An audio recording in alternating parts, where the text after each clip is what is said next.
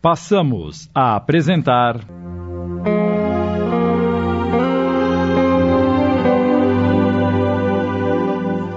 Luz que não se apaga. Obra de Sandra Carneiro, adaptação de Sidney Carbone.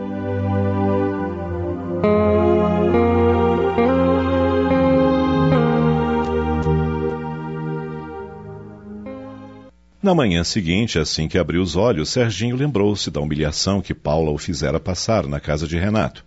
Permaneceu alguns minutos deitado, refletindo sobre o que ela lhe dissera, e por fim tomou uma decisão. Não quero mais depender da esmola de ninguém. Vou comprar uma moto.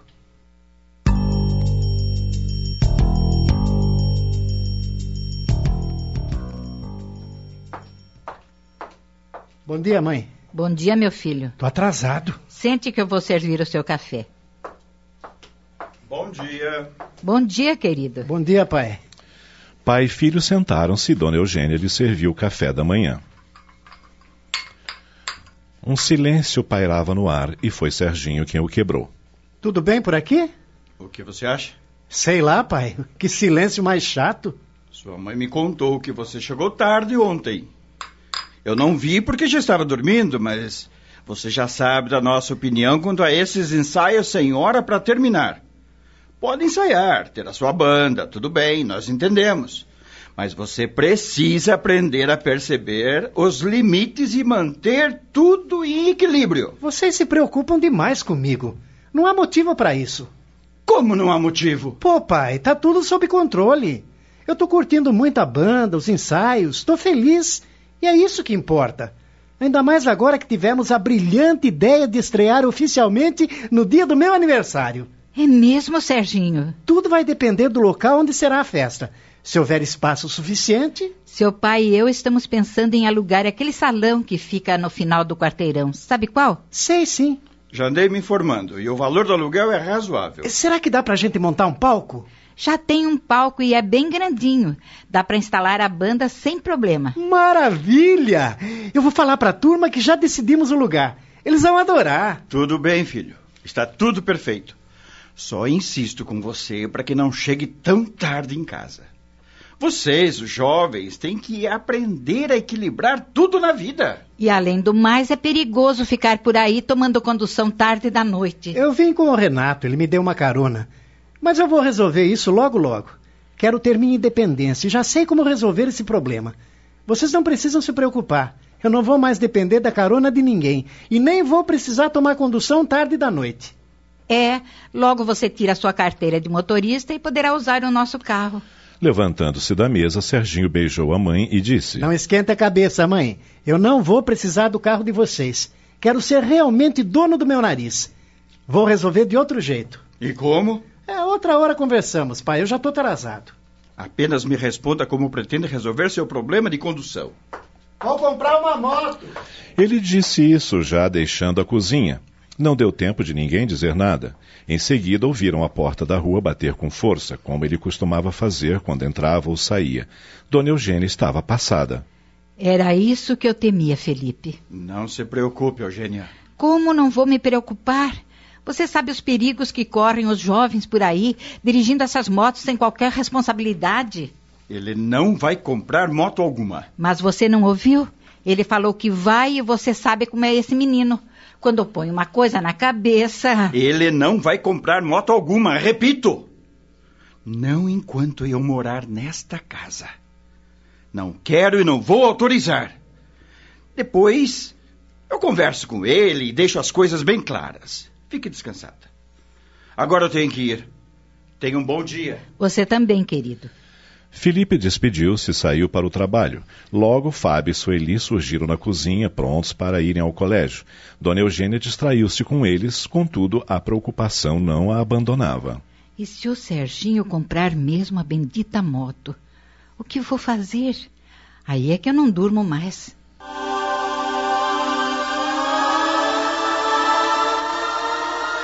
Dona Eugênia passou o dia preocupada com o filho. À noite, ela participava de um grupo de estudos do Evangelho em um centro espírita. Chegou sentindo-se cansada e impotente, mas determinada a pedir orientação e ajuda para o filho e a família. A noite transcorreu de maneira especial. Ela, que entrou pesada e inquieta, sentiu-se cada vez mais leve ouvindo a leitura do Evangelho, que, coincidentemente, falava sobre a família. Esses fortes laços que nos unem uns aos outros muito antes de virmos para a Terra. A lição realçava a importância da realização do Evangelho no lar como forma de estabelecer momentos de maior troca de entendimento entre as pessoas de uma família, cultivando o amor e a tolerância, incentivando uns a apoiarem os outros, transmitindo forças e consolo nas situações difíceis. Ela, que em casa fazia o estudo do Evangelho quase sempre sozinha, refletiu. Vou insistir para que a minha família participe do Evangelho no lar. E assim, unidos, poderemos conversar sobre nossos problemas. Será um momento em que, além de estudarmos os ensinos de Jesus e orarmos juntos, poderemos discutir nossas experiências e a vida pessoal de cada um.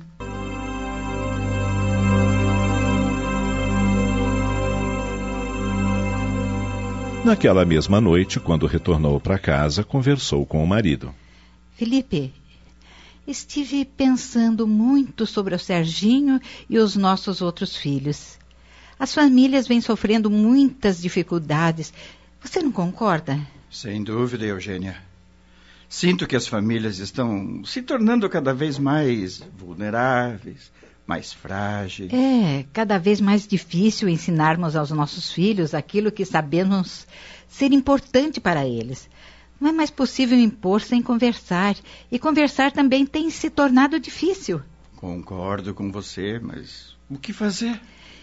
Eu tive uma ideia. Você sabe que já há algum tempo eu venho estudando o Evangelho aqui em casa com dia e hora marcados. Isso tem me feito muito bem. Gostaria de estender esse estudo a todos. Quer dizer, gostaria que estudássemos juntos o Evangelho. Mas o que tem isso a ver com as questões de família? Isso é uma questão religiosa. Não, Felipe. Esse pode ser um momento precioso para orarmos juntos, estudarmos os ensinamentos de Jesus e termos ocasião de conversar e discutir os problemas de todos. Não é uma excelente ideia? Estamos apresentando.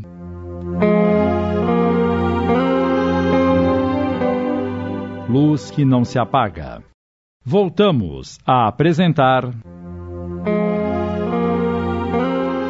Luz que não se apaga.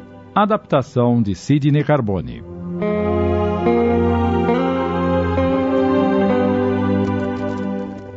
Sei que você quer o melhor para todos nós e aprecio muito o seu empenho. Porém, você conhece meu ponto de vista. Não quero obrigar meus filhos a terem religião. Não se trata de religião, querido. Trata-se de abrirmos um tempo em nossas vidas para juntos buscarmos Deus e, sob sua orientação, o amor e a união. Você pode fazer o que quiser, Eugênia. Não vou impedir, mas não gostaria de participar eu me sentiria obrigado. E não quero fazer nada obrigado. Que pena. Mas, embora sem participar, eu posso apoiá-la. Comece com as crianças. Quem sabe me animo e também participo. Você está falando sério? É claro. Comece com as crianças, mas tome cuidado, não force nada. Todos iremos respeitar, mantendo o silêncio na casa. Isso é muito importante. Vou conversar com eles amanhã. Estou planejando para segunda-feira. O que acha? Acho ótimo. Eugênia não perdeu tempo. No dia seguinte, assim que terminaram o almoço, ela informou os três filhos da nova atividade que se desenvolveria em casa. Ih, mãe, que coisa mais chata! Vai ser muito bom para todos, meu filho. Você acha bom ficar rezando o tempo todo? Eu não acho. Isso é uma coisa muito íntima. Cada um tem que fazer por si. Sem dúvida, meu filho, o que não impede, entretanto, que também façamos isso juntos. Será todas as segundas-feiras às oito horas da noite e ninguém deve se atrasar. Estamos entendidos?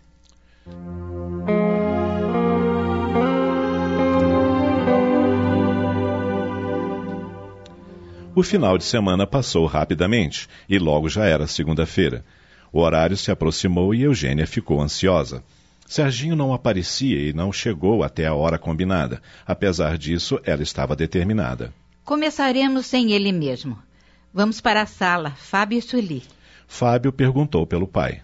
Seu pai tem muitos compromissos, meu filho. É difícil para ele participar. Seu irmão, sim, deveria estar aqui. Eugênia, Sueli e Fábio fizeram o Evangelho no lar em conjunto pela primeira vez e foi uma experiência agradável para todos. Ela estava satisfeita. O primeiro passo havia sido dado.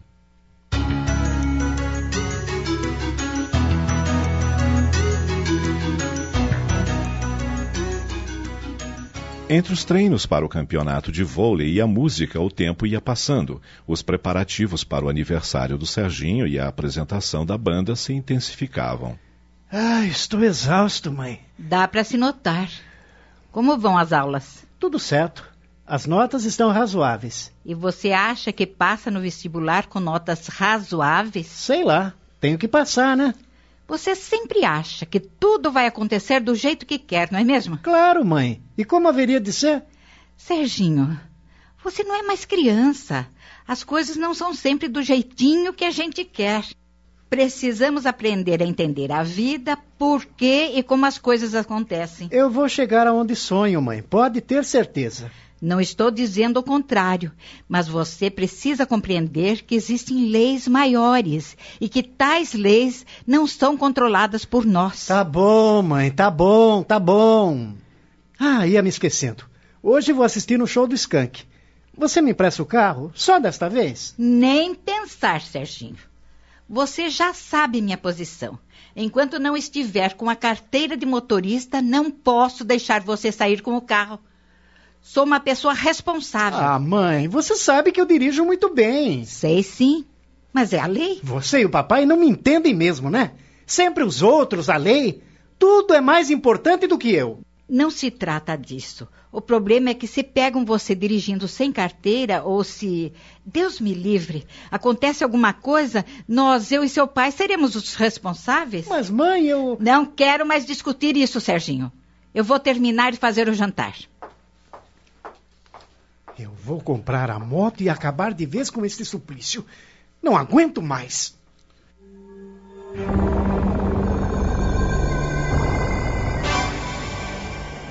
Quando o show do Skank terminou, os amigos estavam mais entusiasmados com a banda. Sabiam que um dia poderiam estar em cima de um palco fazendo um espetáculo como aquele a que acabaram de assistir.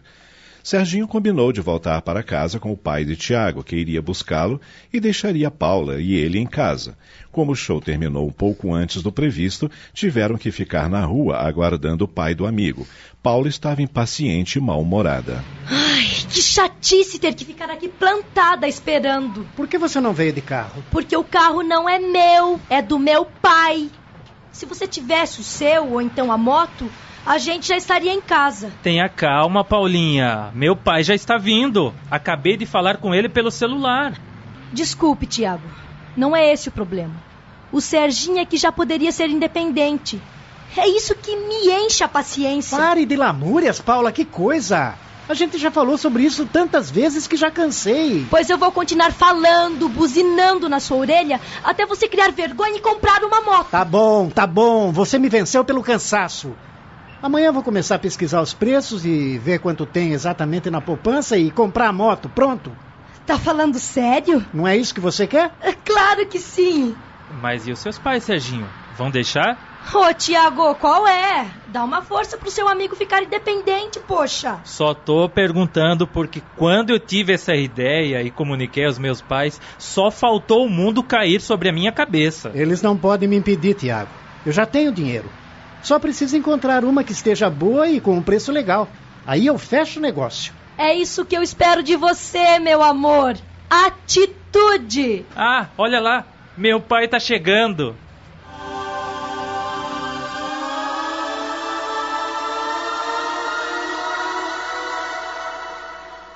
No dia seguinte, Serginho saiu da cama decidido a dar prosseguimento aos seus planos. Logo cedo foi abrindo o computador e verificou no site de carros e motos como andava o valor das motocicletas usadas no mercado. Sim, porque ele sabia que não ia conseguir comprar uma nova. Aproveitou e verificou o saldo da sua poupança, constatando que o dinheiro que tinha disponível daria para comprar uma de baixa cilindrada. Ele nem queria que fosse uma das mais potentes, pois assim a manutenção ficaria mais barata.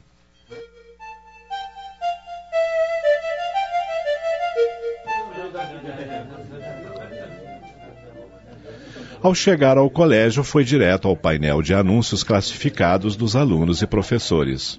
Puxa, estou com sorte. Tem aqui o anúncio de uma moto tipo Street com 350 cilindradas. O preço está lá em cima, mas quem sabe não consigo negociar com o vendedor. Vou ligar agora mesmo para ele.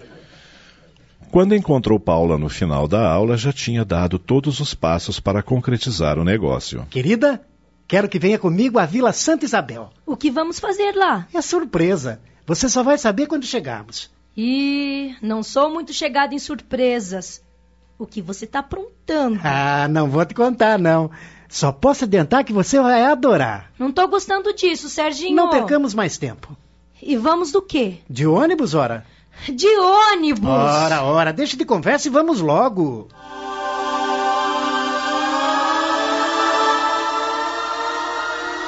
Assim que desceram do ônibus, Serginho pegou na mão da namorada e puseram-se a caminhar pela calçada. Posso saber para onde está me levando? Sua mão está fria. É que estou um pouco nervoso. Por quê? Ah, por causa da ansiedade.